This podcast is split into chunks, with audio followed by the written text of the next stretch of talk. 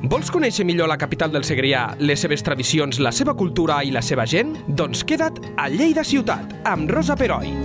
Avui tenim amb nosaltres Joan Pifarré Vidal. Del Joan se'n poden dir moltes coses perquè té moltes facetes. A l'hora de preparar aquesta presentació us he de confessar que m'ha costat prioritzar una per damunt de l'altra. Per això deixarem que sigui ell que ens ho comenti. Només dir-vos que pertany a la Granja Pifarré, que gosaria dir que és un dels símbols de l'Horta de Lleida i que es va fundar el 1919 i que el seu lema és la vida i la terra et retornaran allò que els has donat. Bon dia, Joan, i moltíssimes gràcies per ser aquí a Lleida 24. Bon dia, Rosa. Com estem? Molt bé. Eh, realment a mi em costa molt definir-te perquè ets una persona amb moltes facetes, però una d'elles és que ets mestre. Sí, Comencem per aquí, oi? Sí, sí, sí. Soc mestre, a més, he tingut la sort a la meva vida de, de que he estat en diferents etapes educatives. O sigui, vaig començar a prim... soc mestre d'educació especial sí? i vaig treballar en una escola, a l'Aremi, una escola d'educació especial d'aquí a la ciutat. I, tant, sí. sí I després sí. he estat als Maristes fent primària i fent infantil i ara actualment sóc professor secundària. Vull dir que el, el sistema educatiu el tinc remenat, diguem. Molt bé, eh? molt bé, molt bé. Però a més a més d'aquesta vessant pedagògica tan clara, a més a més, ja tu pertanys a una família de ramaders, eh, Granja Pifarrer, que Mm, bé, eh, que la coneix tothom. Inclús et diria que la gent que no coneix gaire bé l'horta, a vosaltres us coneixen. Però hi ha un altre vessant molt important per definir-te i per definir casa teva, que és que sou Granja Pifarrer. I una paradoxa que m'he trobat no? a l'hora de fer l'entrevista és que inclús la gent que no coneix gaire bé l'horta, i vosaltres sou horta, clarament, sí que coneix Granja Pifarrer. En canvi, molta altra gent de l'horta no. I és un, una cosa que suposo que a tu t'inquieta, perquè per, les coses, per la teva trajectòria és una cosa que voldries començar a, a que no passés. Sí. Mira, per, per contestar-te tinc que agafar una mica de carrerilla i anar Vinga, enrere, val? Dali. Jo sóc un orgullós fill de pagès i de pagesa. Val? Mm -hmm. Els pares són de l'horta i, i he vist els meus veïns, els meus pares, tots els seus valors que ens han ensenyat sense dir-nos res, ens han ensenyat a treballar en la terra, treballant fins a les 11 de la nit a vegades, aixecant-se de matinada perquè criar una vaca. Eh, aquestes coses que hem vist de l'amor al treball i de, i de la feina ben feta i també de l'amor a la terra, no? Incondicionalment de si es guanyar més o menys diners. Fer la feina bé i, i respectar el teu lloc, no? I estimar-te les, les teves arrels. I jo vaig, jo vaig estar treballant a casa fins que vaig tenir 28 anys, que vaig començar mm. després de treballar al centre Aremi. Clar, i, però, bueno, però fins als bona 20... part de la teva la... joventut, infantesa i joventut llarga. Eh? Sí, sí, no, sí. no vas marxar de casa jo als recordo, anys. Jo em vaig treure la carrera de magisteri, aixecant-me a les 6 del matí i abans d'anar a, a estudi, diguem, eh, feia el menjar als animals. La meva feina era deixar les vaques arreglades amb, amb, amb el tema aliment. I després t'anaves a... I llavors me dutxava i marxava, sí, sí, i els sí. pares seguien munyint allí, i el meu germà que estava ja treballant a la granja, es queden allí treballant i tal, però jo feia la meva feina abans de marxar. I això també, vull dir, és, la, és el nostre origen i, i és la nostra estima. Jo també sé que sóc fill d'allí i, i també per, perquè vas a Lleida i, i te'n dones compte que cada vegada més, i això està passant ara, Lleida ens estem fent una ciutat gran, diguem, no? Sí. I, I ens hem urbanitzat pel meu gust, de manera excessiva.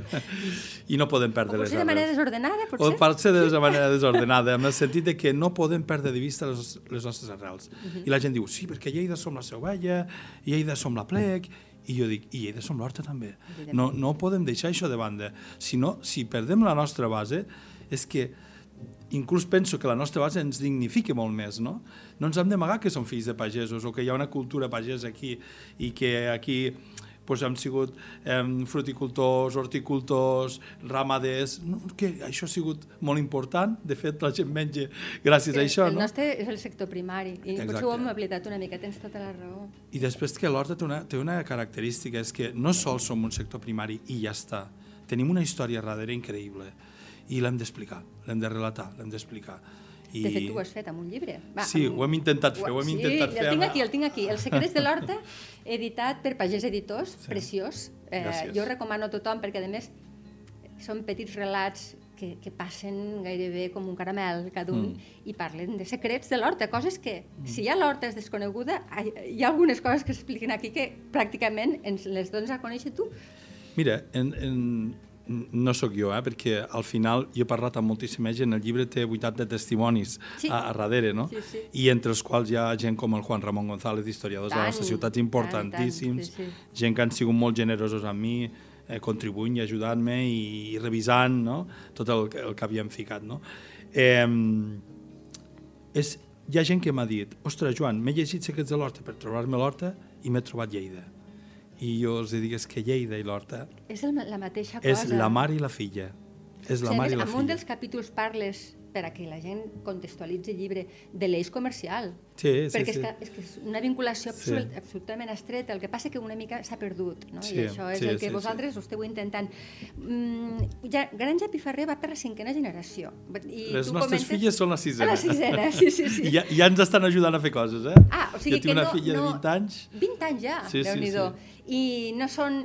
O sigui, hi ha generació... El drama, entenc, dels, dels pagesos és que les noves generacions no volen perquè veuen la duresa de la feina i molta gent ha marxat. Mm, Veig que en el vostre cas, feliçment, és una excepció. O, bueno, jo crec que ja n'hi ha d'altres casos de, de persones sí. joves que estan començant a prendre consciència, almenys a, a l'Horta, i, i qui parla de l'Horta parla de la plana de Lleida, eh? sí. que, bueno, que val la pena no? continuar el que els seus pares els han llegat. Sí. Com ho veus? El... Sí, és això, és això que estàs explicant exactament això. Uh Mhm. -huh. eh, nosaltres, un- una de les motivacions que tenim els tres germans, perquè el projecte és un projecte de, de, del Carles, del, del Pere i meu, dels tres, uh -huh. i dels nostres pares que sempre estan allí, no? Sí? Eh, però una de les motivacions del projecte és que el, alguns dels nostres fills puguin seguir-lo. I el projecte, eh, nosaltres som una granja, eh, amb unes terres que s'han de cultivar, s'ha de fer l'hort i s'ha de fer el panís per alimentar els animals i tenim l'hort i tot això, però a més a més té el projecte de- d'estar oberts al públic, de que la gent es pugui visitar. I havent fet que el projecte sigui atractiu, que sigui diferent, que sigui obert, pensem que també mm, pot ajudar que s'incorporin aquesta gent jove. Nosaltres tenim moltes xicotes allí, tenim xiques power i, i ja ens ajuden molt, Fantàstic. però també volem que s'ho estimin Clar. i que, i que s'impliquin amb, el, amb, amb el que és la, la nostra empresa familiar, perquè al final som una empresa familiar de l'Horta, no? I creiem que aquest camí nostre els hi pot facilitar. Sí, a més, eh, la granja Piferrer, eh, eh, hi ha un moment, que això m'agradaria que m'ho expliquessis, que m'ho expliquessis, que decideix dinamitzar, començar no només a ser una granja, sinó que fer un munt d'activitats culturals que no tindrem molt temps a aprofundir-les, però sí que en parlarem.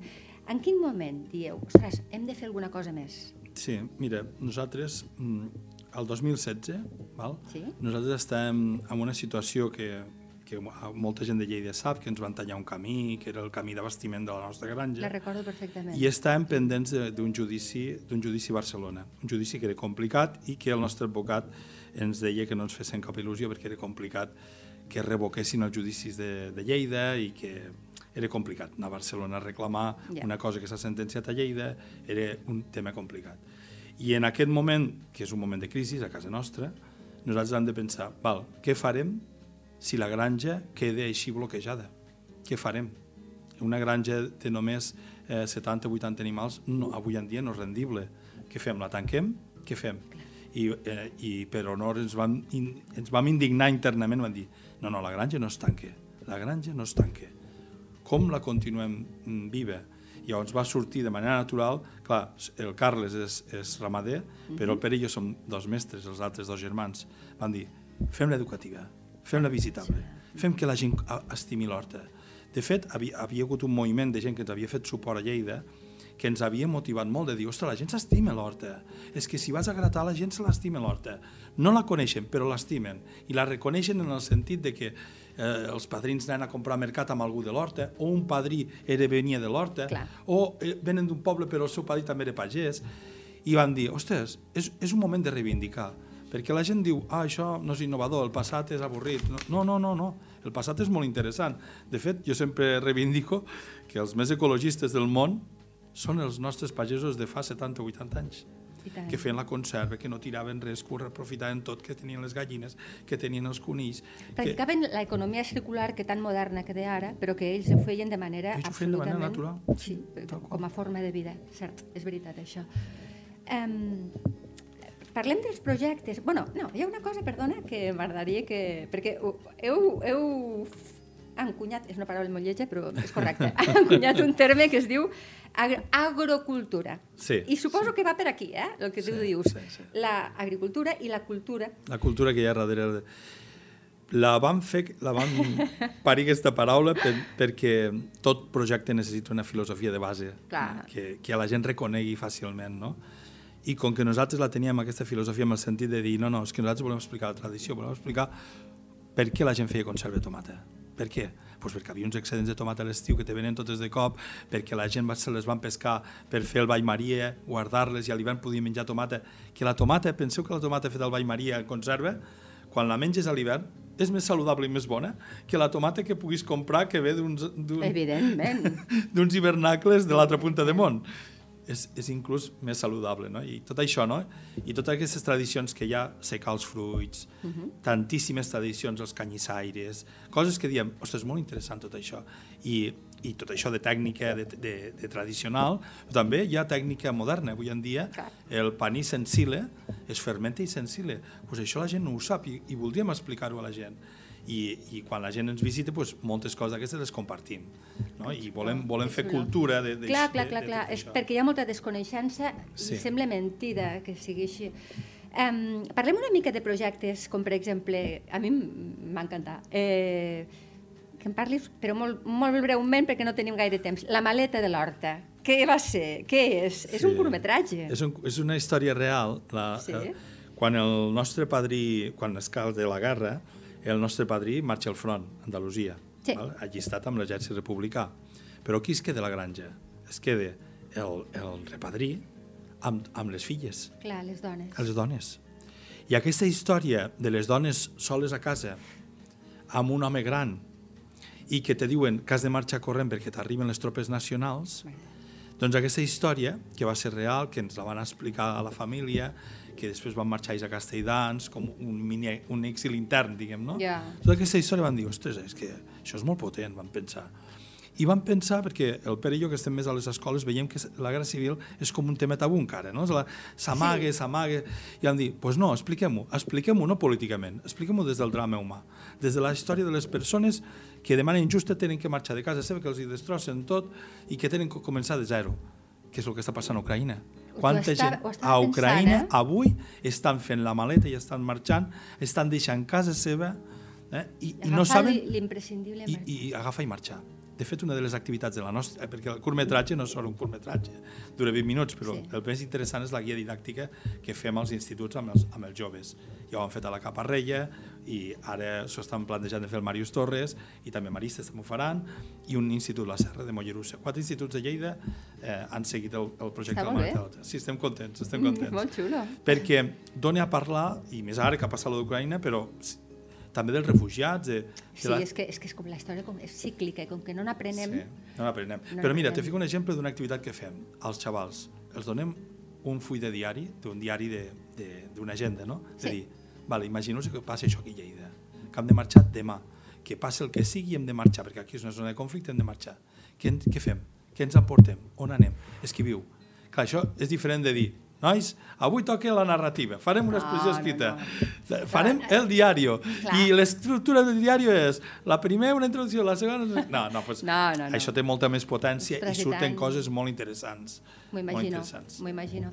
Um, i, I per Sant Jordi, fes-me un spoiler, va, Sí, petitet. sí. Què feu? Agro Sant Jordi. Agro Sant Jordi aquest any. Aquest, um, volem fer tot el cap de setmana, volem obrir la granja pel matí, tot el matí, i volem fer pues, el Sant Jordi tradicional, amb Sí. parades de llibres, tot igual, però a més a més hem pensat també ficarem exposicions fotogràfiques de l'horta, que la gent vegi, que conegui la història de l'horta una mica, i després amb, amb Tractors Minguell estem, estem parlant de fer una exposició de tractors antics. Ah. L'Antoni Minguell és un romàntic, és un romàntic de l'horta i de la maquinària agrícola i s'ha ofert a, a deixar-nos una, una la seva exposició de tractors que és espectacular. Llavors la tindrem allí per la gent. Fantàstic. I parlant dels tractors també parles de, de quan va començar a mecanitzar-se tot, Clar, clar. dels canvis que hi van haver, és molt interessant. Vull dir, estem molt contents també d'aquesta aliança que hem fet amb l'Antoni. Dir que- sinergies interiors mm, per Sí. a que... Sí, sí, és, és ideal. I la vaca pallaresa? Què és això? La vaca pallaresa, a veure, saps què passa? Que nosaltres quan vam, el 2016 vam dir, doncs pues vinga, anem, anem endavant, anem endavant, i vam dir, una cosa molt important és que la gent entengui que hi ha diferents races de vaques i que a la muntanya havia unes i al pla havia unes altres i, i per què s'ha acabat imposant la vaca blanca i negra, que és la frisona, mm -hmm. perquè és la més productora de llet. Però clar, això nosaltres ho sabem internament, la gent que som ramaders o que venim de, de, de cases de ramaders, però molt, molt gran públic no ho sap. I aquí va ser el Carles que va dir, escolta, saps què faré jo? Amb temps, tranquil·lament, aniré buscant dos, dos vedelles de cada raça. I les aniré comprant i les guardant a la granja. Sí. I van fer, perdona que ho diga, Rosa, un arca de Noé clar, clar, de de, 11, vaques. de 11 races de vaques. 11, 11. 11. 11. Ara estem amb, amb, amb consultes a, a agri- agricultura Sí. perquè volem que ens confirmin si hi ha per Catalunya alguna altra granja amb 11 races, que és, és difícil que hi sigui. Clar, perquè normalment les granges tenen una o dues. Claro, clar. clar. Productivament, ficar diferents races no, No és, no és- és rentable. És romàntic, però no ho feu, però és Exacte. romanticisme Aquesta part de, les, de la granja, que són les vaques, les vaques que sempre viuran amb nosaltres fins que seran velletes. O sigui, Clar. les vaques que estan allí a casa nostra eh, estaran tota la vida vivint allí. Mhm. val? I estan perquè, la- per explicar, per explicar també un relat no? de la frisona i tal. I en tot això vam dir, ostres, hi ha la raça pallaresa. I de races pallareses només queden 50-60 vaques. Però Només nostra, Aquestes exemplars. I Sí. per què? Perquè són poc productives? perquè, o sigui, una mica llarg d'explicar, però Ah, bueno, vaig, faré un resum Sí. i per ràpid. Um, la, la vaca pallaresa és la, la que està al Pirineu fincada des de, des de fa cents i cents d'anys. Val? Sí? Arriba, creuen la vaca pallaresa amb el toro alpí a, fa 200 anys. Vale? Sí. No, fa 100 i pico anys, no, no arriba als 200. Creuen la pallaresa i el toro alpí i surt la vaca bruna. Ah, la vaca bruna. La, la vaca bruna és un creuament, és una filla, és, genèticament és, és descendent de la pallaresa. Què passa? Que la bruna és més rústica, s'adapta millor al terreny, més car, sí, més llet, sí. supera, fent el creuament és una raça que supera productivament a la pallaresa. I què passa a la gent? Que sense donar-se compte, per tema de productivitat, va Van quedant relegada, relegada clar, clar, clar, clar. i queda raconada. Quan se'n donen compte la gent, els hi queden pocs exemplars i, i també al Pirineu tenim gent romàntica, com, com els de casa Felip d'Ainet de Besan, i decideixen guardar-les. Ni que no siguin molt productives, guardar-les, guardar la, la genètica. Ells com altres ramaders. I un ramader que es va jubilar tenia una, una vedella pallaresa i, i nosaltres mm, vam buscar, i com que tenim família del Pallars, que la mare ve del Pallars, vam comprar aquesta vedella pallaresa i la vam portar a la granja. I te, què, en- què en teniu? Una, dues? Què Sí, ara en tenim dues. Dues? Tenim ella i la seva filla. Per tant, si volem visitar la granja, a part de moltes altres eh, varietats, també podrem veure la Sí. vaca pallaresa, que és molt difícil de que és veure molt difícil natural. de veure. Molt de fet, a la muntanya és, és molt, molt difícil de veure, perquè les tenen, les tenen aviades a dalt on hi ha els, els llacs, a les zones Clar. de pastura.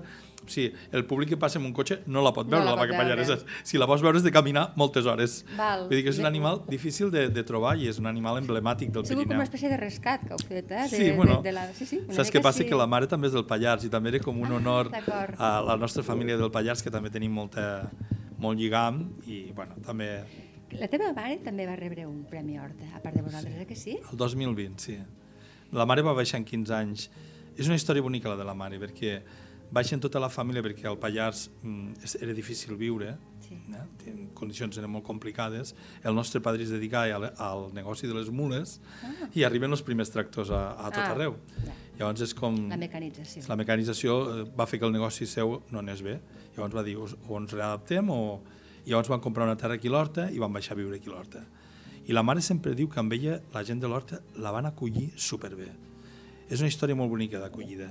I com les veïnes venien, no, heu de plantar les tomates així, i els hi ensenyaven amb elles. El, la mare recorda el primer dia que va anar a plaça a Mercat a Madalena i li diuen com havia de ficar la parada, quin preus havien de ficar les coses. O sigui, unes dones, una sororitat, La sororitat, increïble, exacte, increïble, sí, molt sí, bonica. sí. Vull dir, la mare m'ho relata i dic, això ho he guardat una mica com un tresor, mai, Això apunta, has de fer un mai fet apunts perquè és meravellós, és meravellós. Sí. Imagina que tota la gent que marxa de casa seva i que arriba a un lloc nou rebés aquest acompanyament o aquest... Sí. O aquest cal... El món seria molt millor. Buah, és que... Bueno, que... intentem-ho, intentem-ho, sí, sí.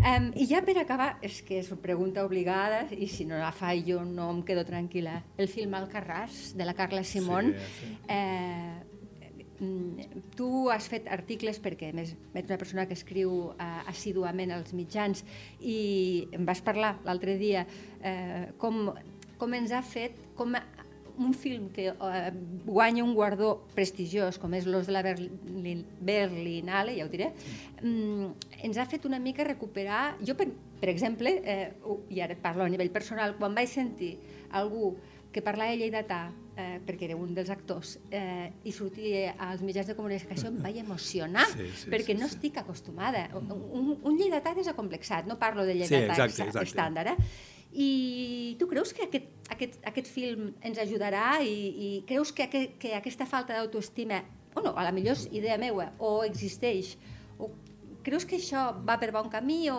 o es quedarà en, flor, en una flor d'estiu, que també podria ser, eh? Com ho veus? Ha obert, ha obert, ha obert terreny, sí. Ha obert terreny. Sí, oi? Sí. A veure, mm, amb tots els respectes i amb tot el carinyo, Catalunya també pateix de centralisme. Molt, molt, Patim molt. el centralisme d'una ciutat molt poderosa i molt potent com és clar, és la Barcelona. capital, Sona sí, sense voler... Que, ja, no, no és que estigui orquestrat, és que surt, surt, Sí. surt.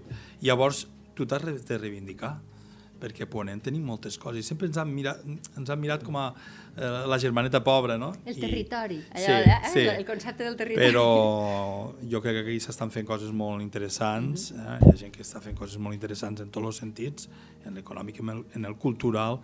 Quantes companyies de teatre infantil hi ha a Lleida Exacte, que estan som una guanyant... potència. Som una potència senyor. mundial. Perdó que diga. Estan guanyant premis europeus, a tot eh? arreu. I no, no, no la un sí, campi qui pugui, Sí. pugui, estan fent xip-xap.